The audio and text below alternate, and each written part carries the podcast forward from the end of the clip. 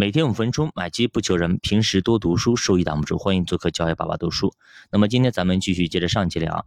那今天咱们聊的是行业轮动啊，也就是说，在追求一波过程当中，顺着产业链的方向去寻找收益的行业。比方说，宽货币啊，有利于金融和基建、公用事业。随后呢是工业制造，然后是下游的消费。还有一种做法就是啊，以当下的业绩变化为核心，往上游或者往下游去找。比方说挖掘机大卖，那么我们生产挖掘机的那些配件公司是不是就可以呢？那如果说多晶硅生产过剩，那么中下游的面板生产商就会获利，这就是行业轮动的机会。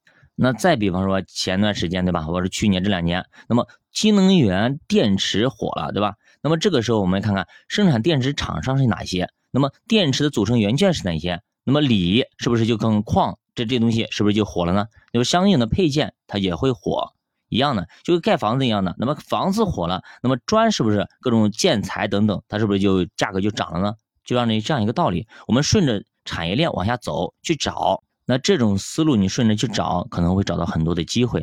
好，我们看下一个叫个股轮动，基本上是想每天都抓涨停板啊。这其实是痴心妄想的想法啊，也是白日做梦，一般很难，基本上没有人能够每天抓住涨停板的啊，没有人啊。一般最牛的机构啊，只做资产轮动；优秀的基金经理呢，会做风格轮动、主题轮动，很少有人做得好。一般都是用守赛道的思路，比方说有些人守消费，有人守医药，有人守新能源。科技等等，对吧？像比方说张坤一样的，对吧？我昨天还在还在聊这个问题。张坤守白酒，哎，守了那么多年，终于啊，在二零二零年的时候那个守到了，对吧？但是呢，现在呢，他还在守，但是今年到现在为止已经跌去百分之五十五了。今年年初到现在啊，已经跌去百分之五十了。什么概念？就守赛道有这种点不好，就是三年不开张，开张吃三年啊。行业不好的时候，可能你真的是会被别人骂得很惨，业绩非常的拉垮。但是业绩好的时候，行业好的时候，那可能蹭就飞上天了，对吧？就白酒记得找张坤，但是现在你有没有听到过什么白酒记得找张坤呢？没有了，都可能很多人都忘记张坤了，对吧？那至于说行业轮动啊，说实话，咱没见过一个做得好的投资经理啊和基金经理，而个股轮动，只有散户那才会热衷于啊每天到处去玩啊，结果呢，你看看啊。赔的最惨的就是散户了，对吧？你玩个股轮动，每天抓涨停板，怎么可能？非常不现实。就跟你说，我有一个人啊，去非要去找到那个雷劈的地方，每一个雷下来都劈到你，这种概率非常非常低啊，极低。那么咱们从概率学上来说，也就是说从上到下排序，前面两个是确定性非常高的，第三个呢，主题轮动，哎，得看运气；行业轮动呢，就可能毫无胜算了，哎，就给闭着眼去摸象眼了。就可能就是翻牌一样的啊，抛硬币一样的。那么个股轮动基本上就是必然会赔钱的，必然赔钱的。所以说你看到没有啊？就是有些东西啊，它是大概率啊有可能会赚到钱，但是呢，有些是大概率肯定赔钱。所以你选择大于努力啊，真的是这样子。你选择坐上高铁，那就是很稳稳当当就走了。但是你选择如果是坐一个自行车，对吧？你在地面上跑，那肯定就跟屁股了，对吧？那遇到路不好的时候，肯定是这样子。那你如果选择开汽车，可能路不好还是比较舒服的啊。那你选择坐飞机，可能噌就很快到了。但是你选择步行，那注定了你可能就很慢啊。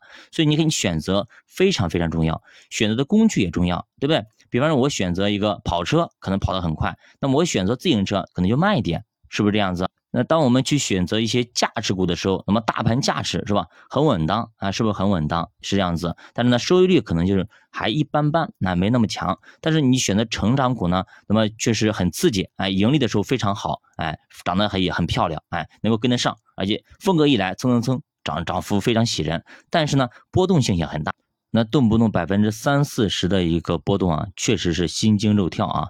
是不是这样子？所以说，你看你选择怎么样的？如果是有些人还选择赛道基金，啊？咱们说大盘指数基金可能还好，对不对？就是百分之二三十啊，百分之十几的波动是比较正常的。那像比如赛道基金，比方说医药啦，比方说消费啦，比方说新能源，比方等等这一系一系列的赛道，对吧？你动不动百分之五十甚至六十的一个跌幅，说实话，一般人真的扛不住。